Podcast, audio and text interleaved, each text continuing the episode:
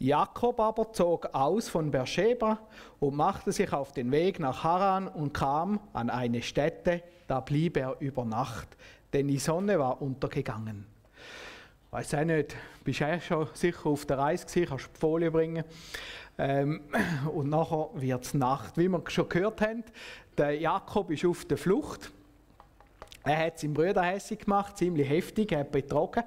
Ähm, er hat sich das Erstgeburtrecht erkauft, ergaunert, äh, ist ein bisschen alles gewesen, so halblegal. Und äh, jetzt ist sein Bruder so hässlich, dass er ihn umbringen will. Und jetzt hat ihm seine Mutter gesagt, du gang, gang zu dort an, wo ich hergekommen bin und such dir dort eine Frau, aber gang. Und jetzt ist er unterwegs. Und ich weiß nicht, ob er so viel dabei hat, wie du da vorher auf dem ähm, Bild hast. Dann wenn ich unterwegs bin, so, ich schlafe noch gern so von außen oder so, meine Kinder können als Lied singen davon jetzt von der Ferien her. Ähm, aber etwas brauche ich, ein Kopfküsse. Sonst kann ich nicht gut schlafen. Aber ein Kopfküsse muss hin. Und jetzt habe ich so Kopfküsse äh, entdeckt im Mikro, die kannst du aufblasen. Die sind extrem praktisch, oder? Und dann hast du immer das Kopfküsse dabei. Jetzt lasst mal, wie er das gemacht hat. Und er nahm einen Stein von der Stätte und legte ihn zu seinen Häuptern und legte sich an der Stätte schlafen. Hast du auch schon mal auf einem Stein geschlafen? Kopfküsse. Ei, das muss nicht gemütlich sein. Das. Aber das zeigt mir ein bisschen, wie wenig das der dabei hat. Oder? Also, jetzt hat er da einen Stein und schlaft auf dem Stein. Scheinbar kann er das gut, denn er träumt.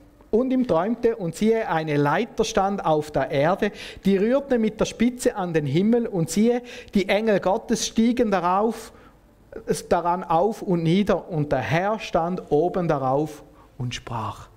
Das ist der berühmte Himmelsleiter. Und jetzt steht er da, also liegt da, träumt, und jetzt steht da eine Leiter, die geht auf bis in den Himmel. Ja, das muss eine Riesenleiter sein. Ich weiss einmal, wie wir bei uns auf den Birnbäumen, da sind die ganz hoch gestanden sind, auf den Leitern. Ähm, und dann hat es da angefangen zu winden, oder? Und dann, äh, dann wird es spannend. Und jetzt gehen da Engel auf und ab. Vom Himmel her auf und ab. Und das zeigt irgendwie, der Himmel und die Erde sind verknüpft miteinander.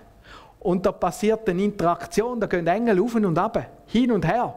Da ist irgendetwas da. Und so oben steht Gott, schaut zu und der redet jetzt zum Jakob. Ich bin der Herr, der Gott deines Vaters Abraham. Und Isaac und Isaaks Gott. Das Land, darauf du liegst, will ich dir und deinen Nachkommen geben. Und dein Geschlecht soll werden wie der Staub auf der Erde, und du sollst ausgebreitet werden gegen Westen und Osten, Norden und Süden, und durch dich und deine Nachkommen sollen alle Geschlechter auf Erden gesegnet werden. Und siehe, ich bin mit dir und will dich behüten. Wo du hinziehst, wo du hinziehst und will dich wieder herbringen in das Land. Denn ich will dich nicht verlassen, bis ich alles tue, was ich dir zugesagt habe. Da kommt ein riesiges Versprechen auf den Jakob. Aber wir müssen jetzt vorstellen, der ist auf der Flucht, nicht unschuldig. Und wir haben immer das Gefühl, wenn Gott segnet, dann müssen wir vorher alles perfekt gemacht haben. Vergiss das einfach. Das ist absoluter Blödsinn. Gott segnet, wenn er segnen will. Da kommt es überhaupt nicht auf dich drauf an. Und da haben wir einen Gott, der kommt zum Jakob und sagt, ich will dich segnen. Und es ist so krass, dass wir einen anderen Text lesen im Neuen Testament, oder nein, den Propheten, wie Gott sagt, den Jakob habe ich geliebt, den Esau, seinen Bruder, habe ich gehasst. Der Jakob wird gesegnet. Liegt auf dem Stein und wird gesegnet. Einfach so. Und das ist die offene Tür vom Himmel. Der Segen fließt. Gott will segnen. Wenn wir das Leben vom Jakob anschauen, merken wir, er kämpft das Leben lang um den Segen. Das ist das, was ich mitnehme vom Jakob. Das ist seine große Tat. Er kämpft immer um den Segen.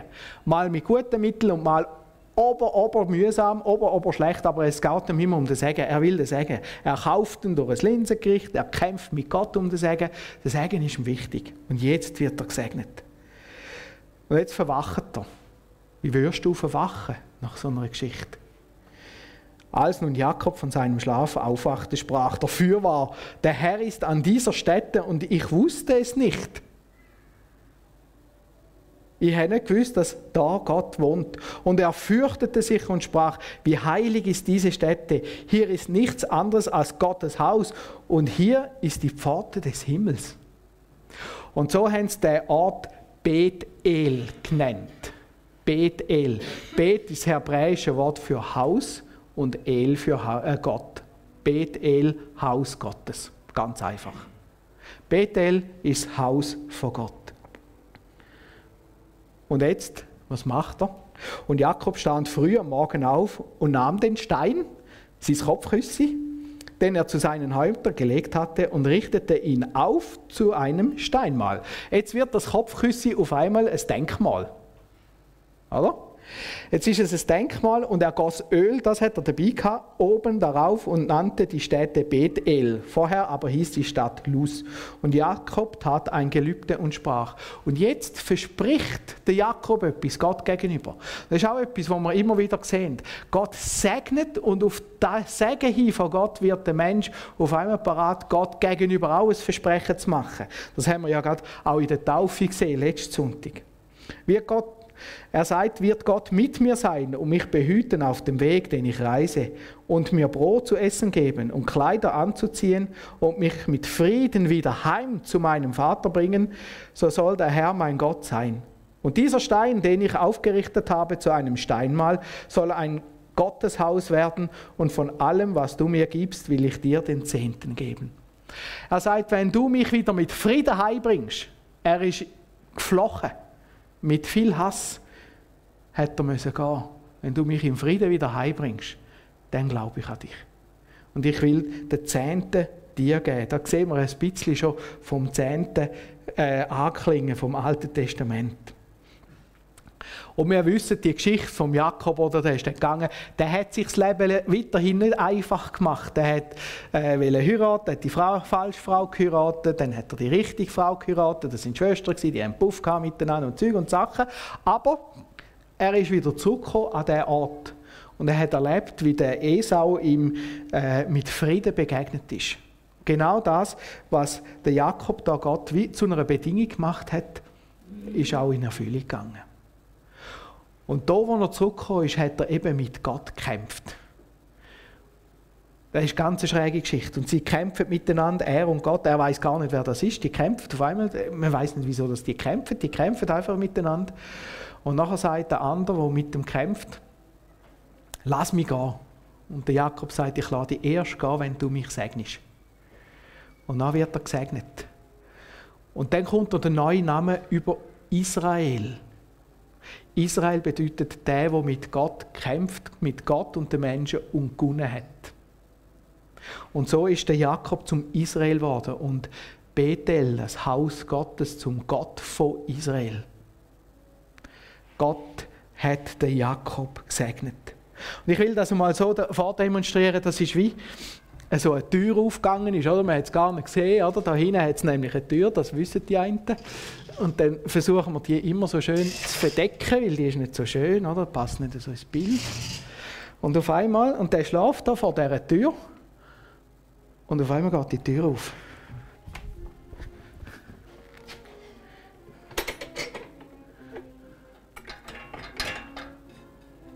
So. Und jetzt ist eine Tür da. Jetzt ist eine Tür da, wo man durchgehen kann. Das ist jetzt nicht das Schönste da hinten, gell? Im Himmel sieht es ein bisschen schöner aus. Dann. Aber das zeigt, die Tür, die ist offen und die bleibt offen. Und der Himmel kommt in Berührung mit, mit der Erde. Bethel, Begegnung. Himmel und Erde begegnet sich. Und nachher lesen wir immer wieder im Neuen Testament, wie die Tür offen ist, wie Gott die Aktion trägt. Und dann passiert viel später, 200 Jahre später, etwas ganz Tragisches in Bethel. Aus dem Jakob ist ein riesengroßes Volk geworden, das Volk Israel. Sie haben Könige mächtige Könige. Der Salomo hat gelebt, einer der gescheitsten Könige oder weisesten Könige, es je gegeben hat oder je wird geben sogar. Und doch ist das Volk weggekommen von ihrem Gott. Und nachher lesen wir, wie sich das Reich, das Volk Israel gespalten hat in einen südlichen Teil Juda, von dem kommt das heutige Wort Jude, und im nördlichen Teil Israel. Oder früher hat man manchmal auch Ephraim gesagt. Und da, wo das passiert ist, das ist der Nachfolger vom Salomo, der Rehabeam, hat sich das Reich teilt. Und der Rehobeam hätte König sollen werden vom Nordreich, vom größeren Teil, zehn Stämme. Und der kommt auch eine Verheißung über. Lasst mal zu, was dort steht. Das lesen wir im 1. Könige 11, 38. Der sagt dem Propheten Jerobeam, wirst du nun gehorchen allem, was ich dir gebieten werde, und meine Wege und in meinen Wegen wandeln und tun, was mir gefällt und meine Rechte und Gebote halten, wie mein Knecht David getan hat, so will ich mit dir sein und dir ein beständiges Haus bauen, wie ich es David gebaut habe und will dir Israel geben. Der David ist ein König vorher in Israel und er hat Verheißung bekommen von Gott, du wirst immer einen auf dem Thron haben. In Jerusalem, in der Hauptstadt. Und nachher ist aber das Volk Israel eben von Gott weggekommen. Und jetzt sagt Gott, ich nehme den einen Stamm, Juda, gebe das dem David und dir will ich die anderen zehn geben, wenn du gerecht vor mir stehst. Eine riesige Verheißung. Die genau gleiche Verheißung eigentlich wie der David überkommt, kommt jetzt der Jerobeam auch über. Mit der Bedingung, du musst bei mir bleiben. Jetzt müssen wir verstehen, in Jerusalem, das ist auch das geistliche Zentrum gewesen, und das hat jetzt zum Südreich gehört. Und der Jerobeam kommt Angst über und sagt, ja nein, wenn jetzt die alle dort auf Jerusalem raufgehen und fangen an opfern, dann könnt ihr wieder auf die Idee kommen, komm, wir machen wieder alle zusammen etwas und dann bin ich mein Reich weg, los. Das ist nicht gut. Und so hat er angefangen, in Bethel, im Haus Gottes, einen Altar zu bauen. In Bethel und in Dan. Und er hat gesagt, schau, es ist, ist, ist nicht gut, dass ihr immer auf Jerusalem, da geht es bergauf, wie verrückt, komm, komm, wir bleiben da. Und das ist eigentlich eine politische Entscheidung. Wir bleiben da und da opfern. Und er macht alles falsch. Er setzt die falschen Priester ein, er setzt äh, ein Götzenbild an, ähm, er macht den falschen Altar und er führt so das Volk weg von Gott. Ich bin dort aus Versehen mal drüber gestolpert, über den Altar. Ähm, wo wir in Israel waren, bin ich an dem Ding vorbeigelaufen. Ich dachte, was ist jetzt das? Das ist in, in Dan und äh, bei den Tafeln anschauen und habe auf einmal gemerkt, das ist die, eben die sogenannte Sünde Rehobeams. Auf das wird dann nachher immer wieder Bezug genommen. Das ist äh, der Altar, den sie nachgebaut haben. Der war etwa so groß und das ist der Sockel, den sie aus, aus, äh, ausgraben haben von dem Altar. Und auf dem haben sie dann angefangen zu opfern. Da es wird beschrieben, wie sie ein goldiges Stierkalb äh, gemacht haben. Das haben sie da wahrscheinlich irgendwo aufgestellt und haben dem angefangen zu opfern und gesagt, das ist unser Gott. Und mit dem Opfern sind sie weggekommen von Gott. In, wenn ihr euch vorstellen, in Bethel, oder Jakob das Erlebnis gehabt mit Gott, sind sie weggekommen von dem Gott. Haben angefangen zu opfern und es steht noch in der Bibel, sie hätten es schlimmer getrieben als alle Völker rundherum. Das ist so schlimm gegangen, dass sie auf dem Altar oben Kind geopfert haben. Das ist hoch okkult, was da gelaufen ist. So okkult, dass Gott gekommen ist und gesagt hat, jetzt lange es mir und hat sie alle aus dem, aus dem Land raus weggefegt. Was ist passiert? Gott hat Türen aufgemacht, hat die Türen aufgemacht und gesagt, ich will segnen. Und nachher sind Menschen gekommen und haben ihren Abfall, ich hätte den da außen aus der aus, äh, aus dem Küter genommen. Ich habe eigentlich vorgehabt, zum symbolisieren, sämtlichen Abfall da aufzutrichtern. Aber ich sage, nein, es war so grusig. Ich denke, das kann ich jetzt nicht da reinnehmen. Aber genau so ist es. Wir haben angefangen, die Tür zuzumachen. Die wäre offen. Und wir haben angefangen, unsere Küter vor die Tür zu tun. So. Und das ist so grusig. Gott hat die Tür nicht zugemacht. Aber wir haben angefangen aufbauen, aufbauen, aufbauen. Irgendwann hat man gar nicht mehr gewusst, dass da hinten eine Tür hat, Richtung Himmel. Und ich sage euch, das ist eklig soll ich die anderen Säcke noch holen? Sie, sie saften so und hatten so Flügel. Und genau das ist Sünde. Grusig, dreckig, ekelhaft. Saftet. Und das haben wir aufbauen. Und wir merken, das ist nicht Gottes Schuld. Das ist, das ist das, was wir Menschen machen. Der Jerobeam hat das gemacht, aber auch andere Menschen. Und auch du und ich machen genau das Gleiche.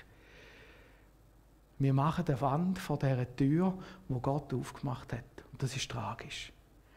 Und es geht so weiter, bis Gott ekelt wie verrückt. Wir machen jetzt wieder einen Sprung in die Geschichte. Da kommt ein Mann an Jordan ein anderer ist dort fleissig am Taufen. Wir haben von dem schon sicher gehört, der Johannes der Täufer ist am Taufen und sagt, bekennet, dass ihr so stinkige Waren habt. Bekennet euren Müll. Dann wird sie euch vergeben. Und sie bekennen und dann kommt ein Mann und nur der Mann vor dem Johannes steht, sagt der Johannes, aber du nicht. Ich bin nicht würdig, dir die Schuhe aufzumachen, weil du hast keinen Müll in deinem Leben. Das ist Jesus Ich will dich nicht taufen. Und Jesus sagt, lass es geschehen. Und dann wird Jesus tauft in dem Jordan und dann lesen wir ups, im Matthäus, ah, nein, nicht drauf. Matthäus 3, 13 bis 17 zu der Zeit kam Jesus aus Galiläa an den Jordan zu Johannes, dass er sich von ihm taufen ließe. Aber Johannes wehrte ihm und sprach, ich bedarf dessen, dass ich von dir getauft werde, und du kommst zu mir? Jesus aber antwortete und sprach zu ihm, lass es jetzt zu, denn so gebührt es uns, alle Gerechtigkeiten zu erfüllen. Da ließ er ihn da ließ er es ihm zu. Und als Jesus getauft war, stieg er alsbald herauf aus dem Wasser. Und jetzt passiert etwas. Und siehe, da tat sich in ihm der Himmel auf und er sah den Geist Gottes wie eine Taube herabfahren und über sich kommen. Und siehe, eine Stimme aus dem Himmel sprach, dies ist mein lieber Sohn, an dem ich wohlgefallen habe. Und jetzt sehen wir wieder, der Himmel geht auf. Und mit dem Himmel kommt die Taube, der Heilige Geist, auf die Erde herab. Und ich werde jetzt euch zeigen, ein bisschen symbolisieren, was da passiert. Jesus kommt zu uns auf die Erde, begegnet uns Menschen, und zwar auf dieser Seite und nicht von der anderen Seite her. Er kommt als Mensch an den Müllberg an. Und dann sagt er, lass mich taufen. Aber Johannes sagt, du hast ja keine Sünde, wieso soll ich dich taufen? Und Jesus sagt, lass zu. Die Taufe vom Johannes bedeutet, Jesus übernimmt die Verantwortung für den Müllberg, stellvertretend für uns. Und mit dieser Taufe sagt man immer so schön, fängt die Passionszeit von Jesus an.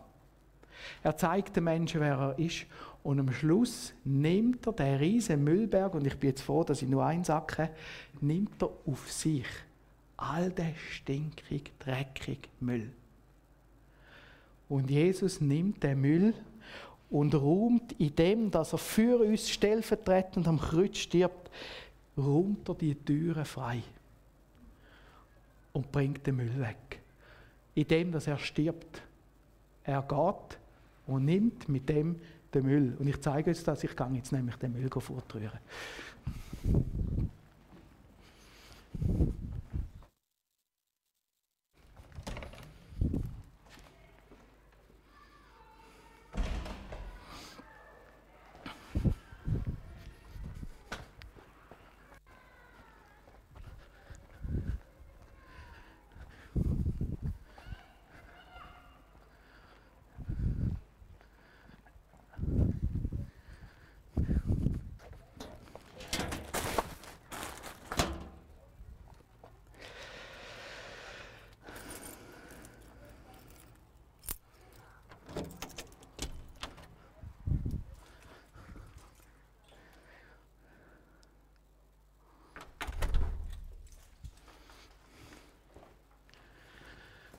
Aber der geht nicht einfach, der kommt wieder zurück zum Grabhaus.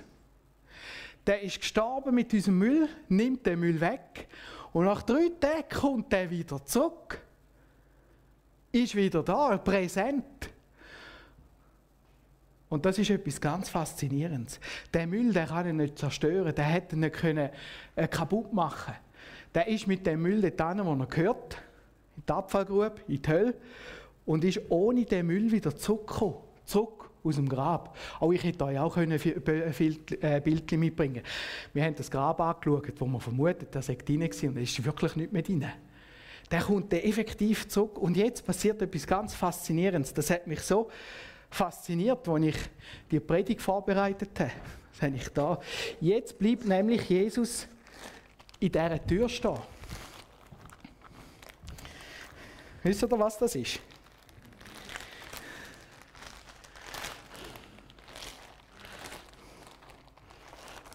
Futter für die Kebab, 35 Liter.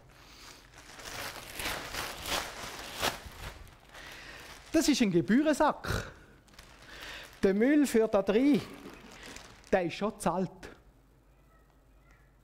Und jetzt steht Jesus in dieser Tür und behaltet die Tür offen. Wer da will Müll abladen, das geht in den Gebührensack und geht weg. Da gibt es keine Müllhalde mehr vor dieser Tür. Das ist so etwas Faszinierendes. Jesus kommt zurück, kommt zurück von den Toten und behaltet die Tür offen. Das ist etwas, wo wir Menschen schlicht und einfach nicht haben können machen, macht er jetzt. Er behaltet die Tür offen. Und jetzt haben wir wieder Zugang zu Gott, können zu Gott kommen. Immer wieder. Und wenn wir Fehler gemacht haben, können wir zum, äh, zu Jesus und sagen, Herr Jesus, es tut mir leid. Und so begegnet der Himmel wieder ganz neu uns Menschen. Immer wieder neu. Und das ist so etwas Faszinierendes. Der Müll ist weg, er ist zahlt. Jesus sagt, er wird ihn versenken im tiefsten Meer, er wird es vergessen. Und jetzt ein kleiner Seitenhieb vielleicht. Was haben wir manchmal für Recht, die alten Sünden wieder aufzuholen? Wenn es Gott kann vergeben wenn es Gott kann vergessen dann sind die weg. Manchmal wird in der Seelsorge so lange gebestelt, dass die wieder vorkommen. Vergessen es einfach. Sünden, die vergeben sind, sind weg. Jesus hat sie vernichtet. Und sie sollen vernichtet bleiben. Fort, weg mit dem Zeug. Stinkt, ist grusig. Und jetzt können wir wieder in Aktion treten. Jetzt können wir zu Jesus kommen. Aber jetzt ist nicht einfach nur da fertig, sondern Jesus kommt weiter in die Welt. Und wir sehen, nachher passiert eine Interaktion zwischen dem Himmel. Jesus geht zurück zum Vater, zum uns vertreten, aber er schickt den Heiligen Geist auf die Erde. Und jetzt kommt der Heilige Geist auf die Erde und er fängt an arbeiten mit Menschen. Und die Menschen hören Jesus und nehmen Jesus als ihren Herr an. Und jetzt sind sie da. Reis, komm doch mal führen. Jetzt werden die angestellt. Da hin.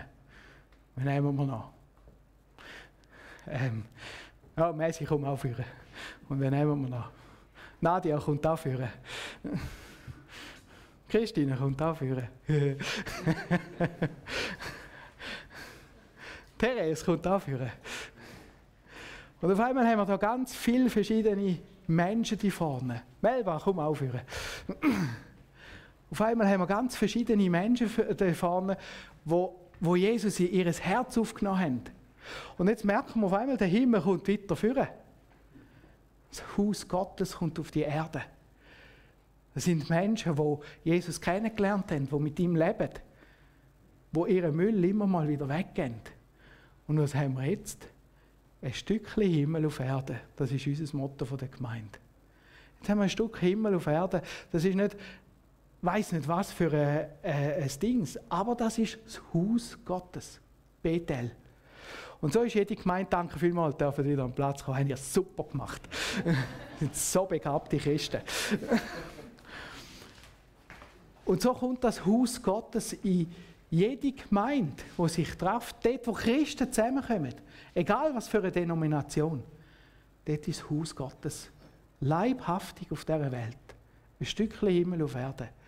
Und das fasziniert mich. Und du kannst jetzt in Begegnung kommen. Du kannst in Begegnung kommen, wenn du in einen Gottesdienst gehst, wenn du mit so Christen zusammenkommst. Du kannst in Begegnung kommen mit Gott. Du kannst zu Jesus kommen. Und du kannst dein Leben Jesus anlegen und sagen, Herr Jesus, da ist mein Leben. Ich will auch dazugehören. Ich will zu deinem Haus gehören. Der Petrus schreibt im 1. Petrus 2, 4 bis 5, zu ihm kommt als zu dem lebendigen Stein, der von den Menschen verworfen ist, aber bei Gott auserwählt und kostbar. Und auch ihr als lebendige Steine erbaut euch zum geistlichen Haus und zur heiligen Priesterschaft, zu Opfern geistliche Opfer, die Gott wohlgefällig sind durch Jesus Christus. Petrus sagt, Jesus ist der Eckstein, der Grundstein von dem neuen Haus. Und ihr, ihr seid der Tempel, der darauf baut. Willkommen in Bethel. Da kommst du mit Gott in Begegnung. Und ich wünsche dir in der kommenden Predigtserie viel Begegnungen mit dem Gott. Und wenn du merkst, ich bin noch nicht dabei, dann will ich dich einladen. Komm, du darfst kommen. Die Türe steht offen. Amen. Ich will noch beten. Herr Jesus Christus, ich danke dir ganz herzlich für das große Wunder, was du gemacht hast. Danke, dass du unsere Müllhalde weggeräumt hast. Danke, dass du sauber gemacht hast. Und danke, dass wir dich dürfen sehen, erkennen und sehen, was du gemacht hast für uns. Und Herr Jesus, ich möchte bitten, dass das Wunder noch so oft passieren kann, dass Menschen können erkennen wer du bist. Und können merken, wie wohl das es tut, wenn wir unseren Müll einfach bei dir abladen können. Heb Lob und Dank für das ganz große Geschenk. Amen.